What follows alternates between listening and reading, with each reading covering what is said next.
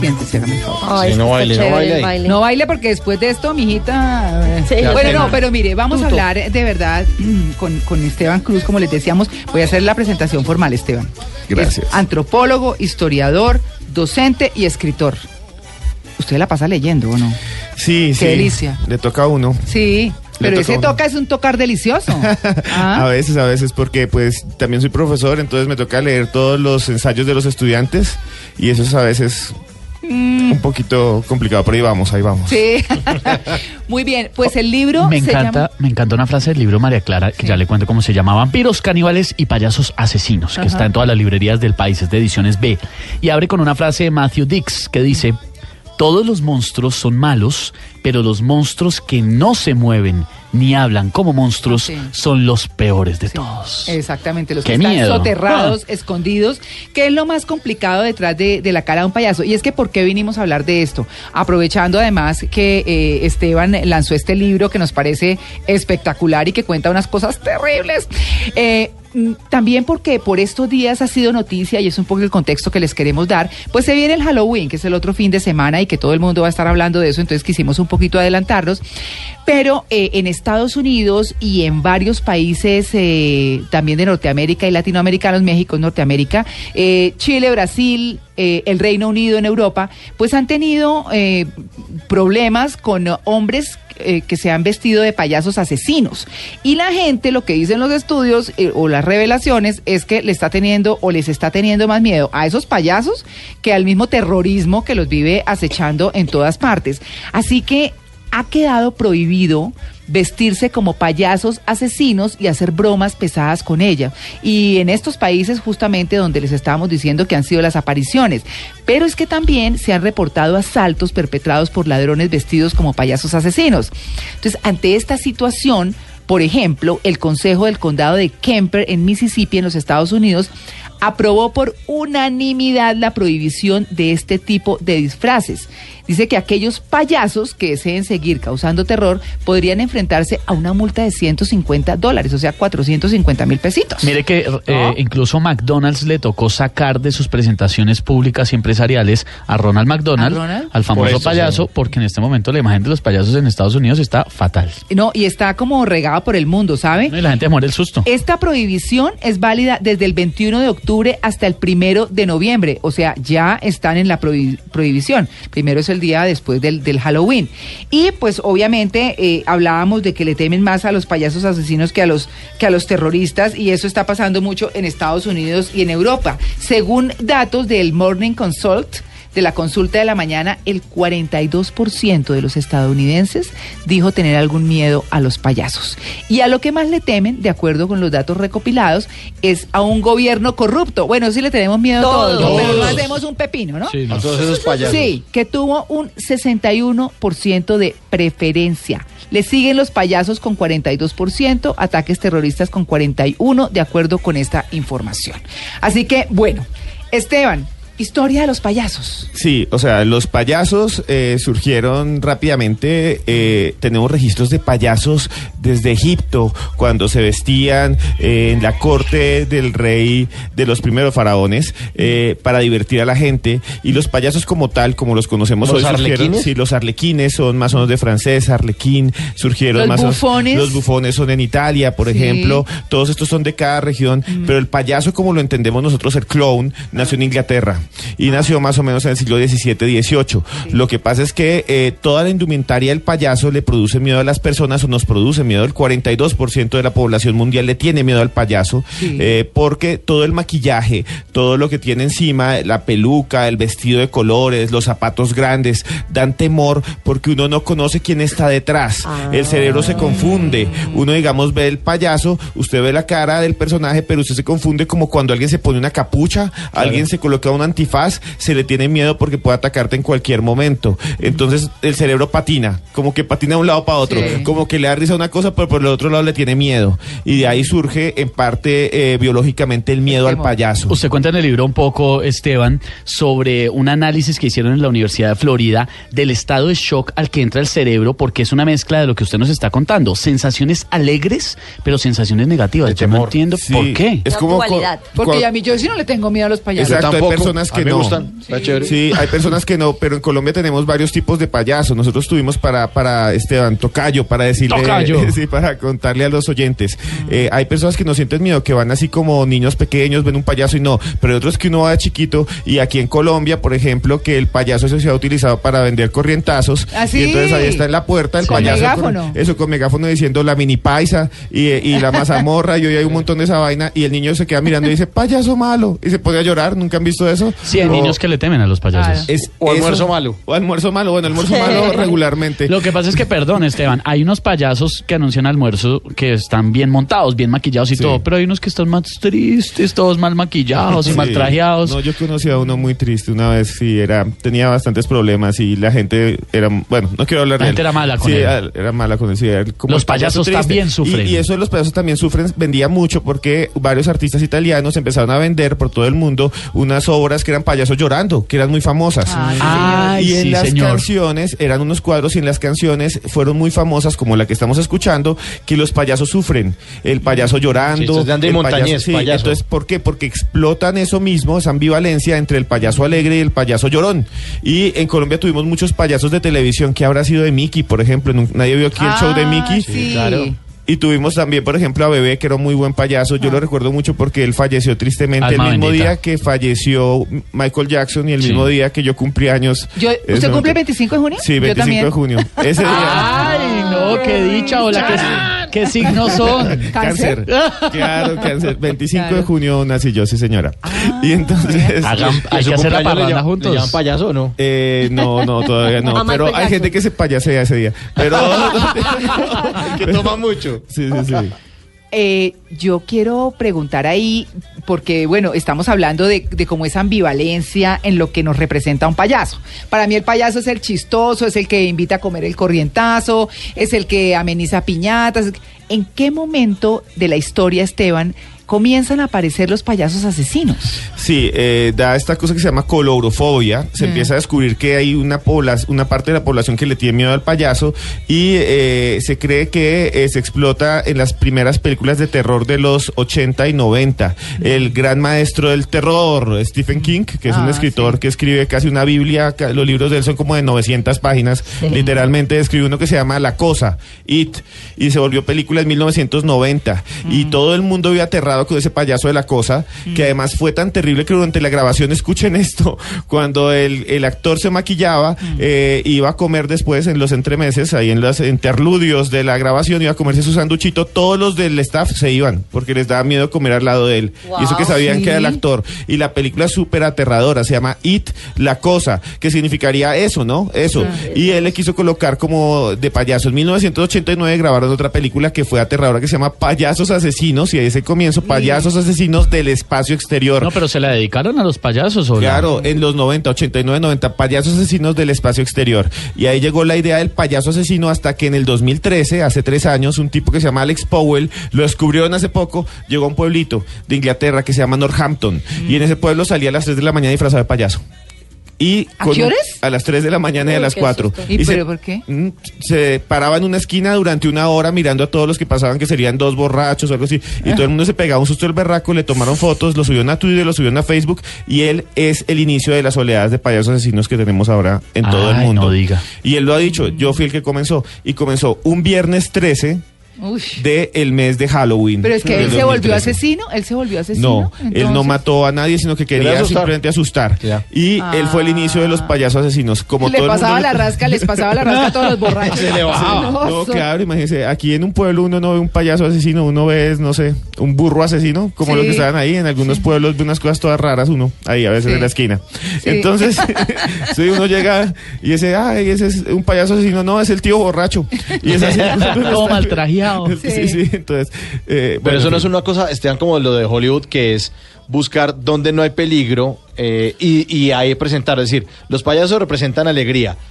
Puede haber un asesinato. O los niños, como Poltergeist, que era el niño es inocente y el director dice: eh, aquí, cuidado, porque el niño puede Poltergeist es un ejemplo buenísimo. Puede que tener es, que es Steven. Spielberg. Y entonces, ¿qué es lo que hacen? El ni- la niña es toda linda, pero Sí. le meten también su payaso. En Poltergeist hay un payaso Ah, aterrador. payaso, claro. claro, se le ríe Claro, se le ríe y sale una caja. Sí. Es el famoso Jack. Ese es muy famoso eh, en casi todas las películas norteamericanas, que es el payaso de la caja que sale a tierra, a tierra que tiene una jeta toda rara. Sí, sí, sí. Ay, Tiene qué una- tiene una jeta toda rara y La mira. boca, la boca. La boca, eso, eso. No, eso es jeta, porque Es rarísima. Sí, sí, si Sí. fuera humana, pero entonces claro, pero no hocico. es el, eh, el buche. Entonces, entonces claro. Trompa. Sí, sí, sí, todas esas eh, calificativos del español castizo que Sí. se habla en nuestro país y en el mundo, Sí, que hemos sí. descalificado, pero ustedes sabían que uno de los españoles más prístinos y antiguos los tenemos en Colombia, en Boyacá, Es cierto. cuando nuestros compañeros de Santander y Boyacá, de donde es mi familia, un saludo a Charalá,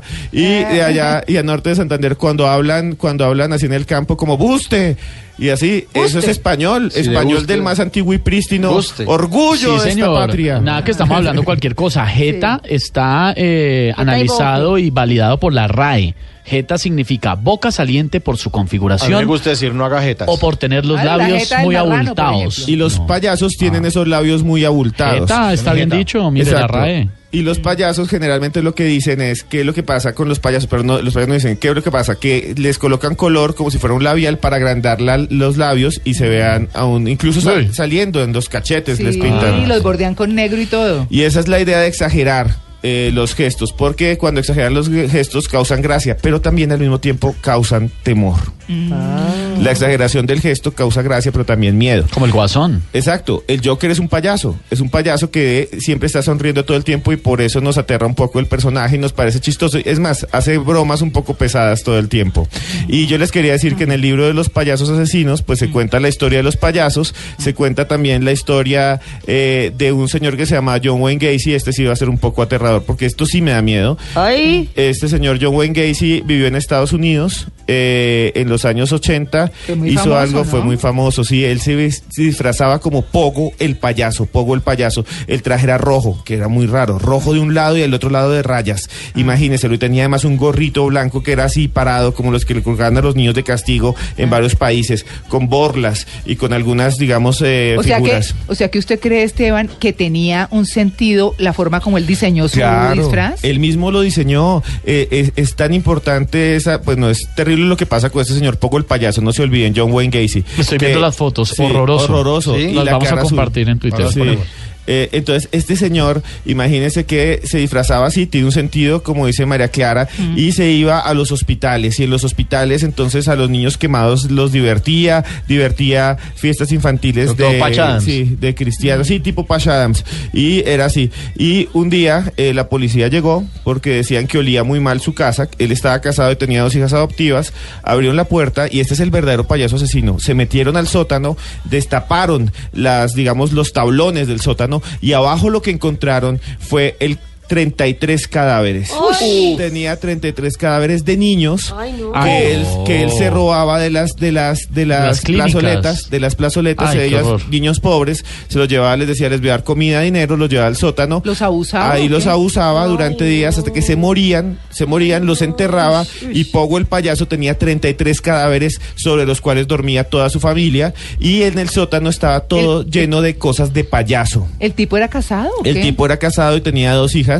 eh, adoptivas, había tenido otro hijo antes y lo sorprendente es que uno de estos eh, logró escapar y lo que recordaba era que lo había drogado, lo único que recordaba era un sótano cerrado donde todo lo que había alrededor de él era de payaso. Uy. Qué miedo. Y ese es el verdadero payaso asesino, Pogo el payaso que fue sentenciado a pena de muerte y ejecutado en los Estados Unidos. ¿Y es el único que hay registros aparte de los que hoy en día están haciendo crímenes? ¿O ese es, el primero y más célebre? Afortunadamente es el único asesino en serie payaso. Hay uno que es un caso de una señora que se llama Marlene Warren. En, en mi libro Vampiros, Caníbales y Payasos, como dicen ahí en los Twitter. En mi libro Vampiros, Caníbales y Payasos. Asesinos, Ah. cuento la historia de todos estos payasos de y muchos más, si lo quieren con- Es- conseguir. Estoy viendo una foto acá del señor John Wayne. eh, eh, fue tan famoso que tiene una fotografía con la primera dama de los Estados Unidos de entonces, eh, Rosalind Carter, Sí. la esposa de Jimmy Carter. Ese- Pero es una cosa, el tipo era una figura impresionante en el país. El tipo, el tipo vivía en Chicago, era parte del Partido Demócrata, está ahí en mi libro la misma foto con la primera dama de Estados Unidos en su momento y tiene ahí una S en su bolsillo que significaba que tenía acceso a los archivos de seguridad de Chicago. Eso sí que Y era, y claro, y además tenía, ¿sabe por qué lo iban a visitar? Porque era una persona súper conocida en el barrio por vestirse de payaso y alegrar a los niños y se convirtió en una figura política. Pero mientras alegraba a los niños, también los mataba y los violaba en su Hola. sótano. espantoso. Y imagínense, este es un dato que les voy a dar que también está en el libro.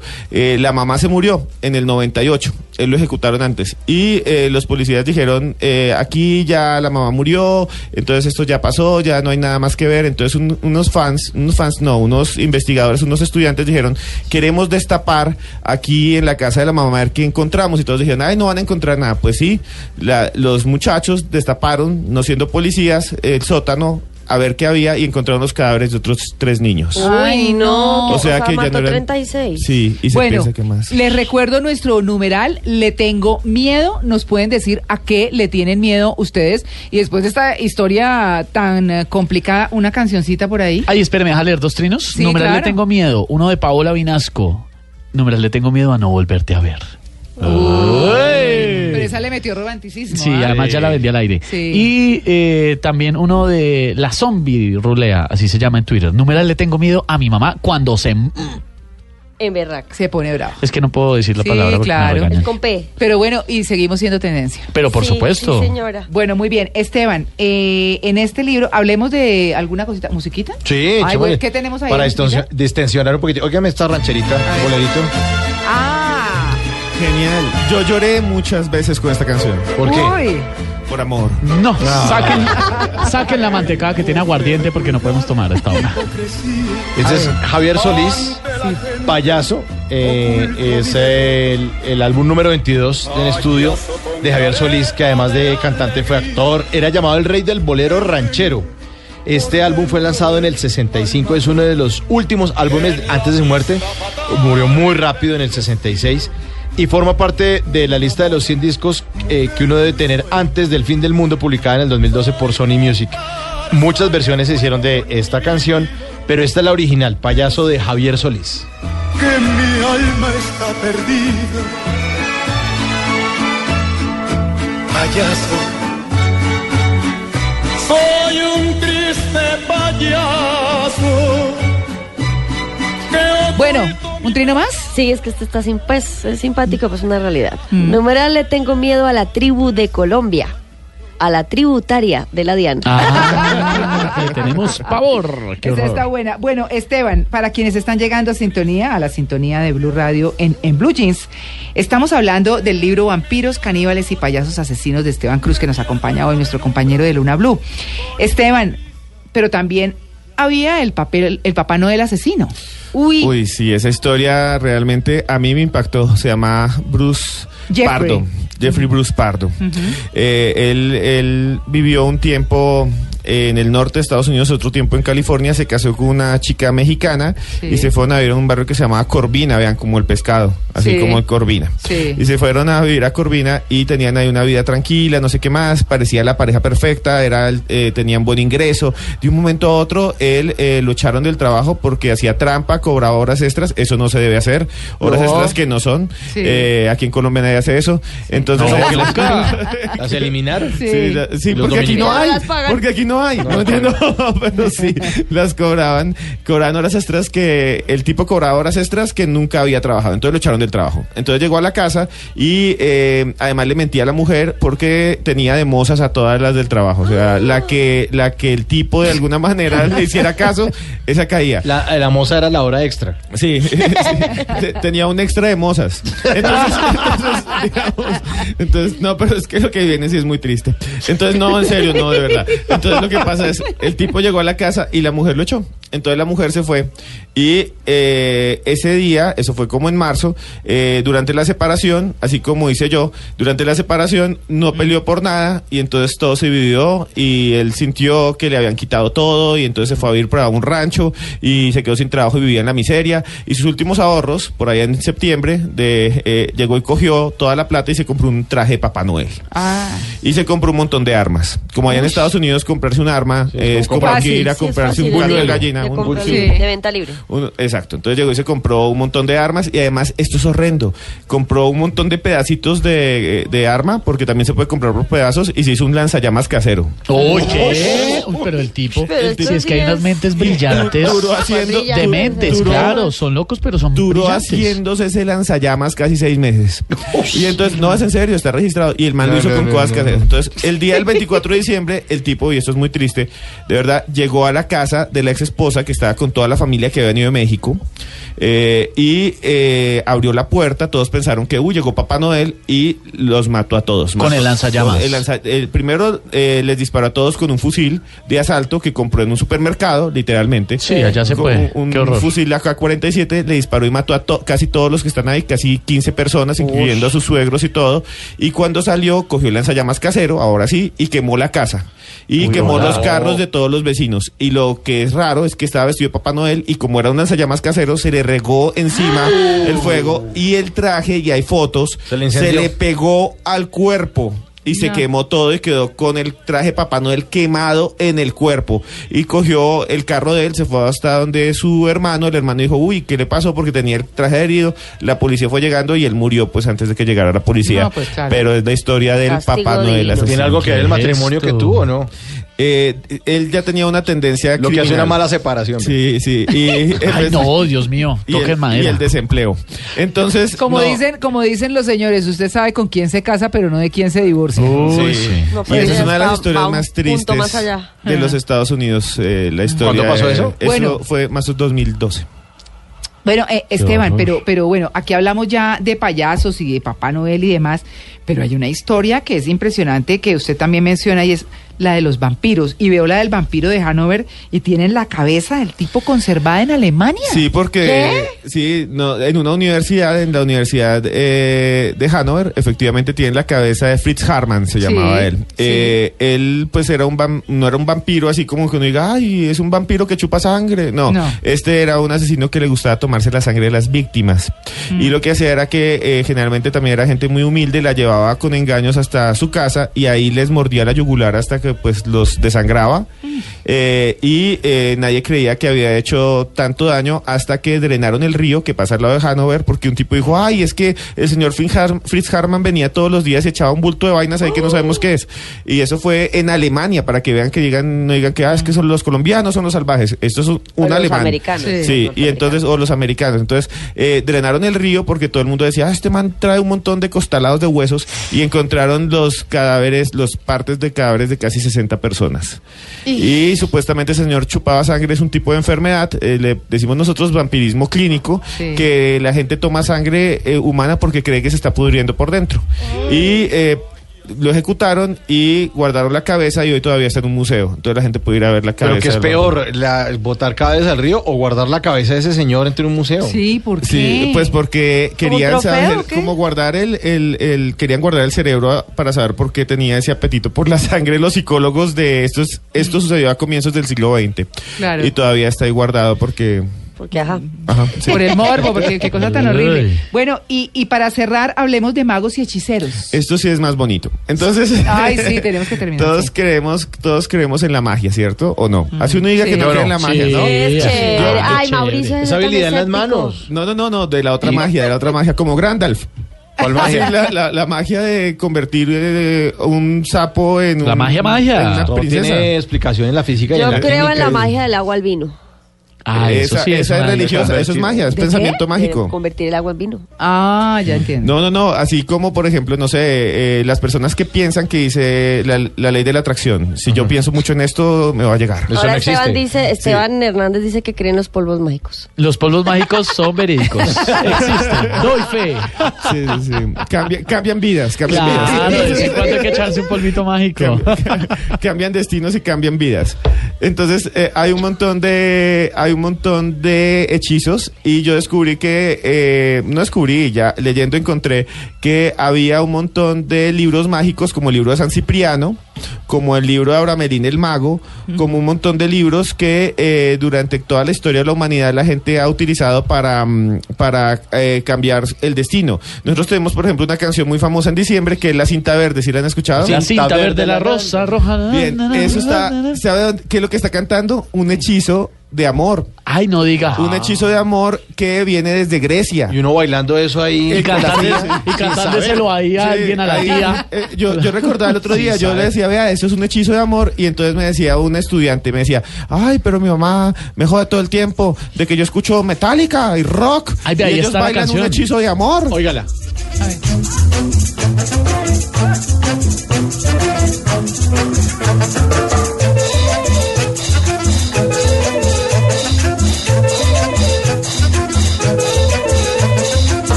Esteban, eh, la verdad. la rumba. Oye, oye, tu balcón. años. Eso es Una la sober de música de esperanza. diciembre. Se escucha en octubre en Blue Jeans.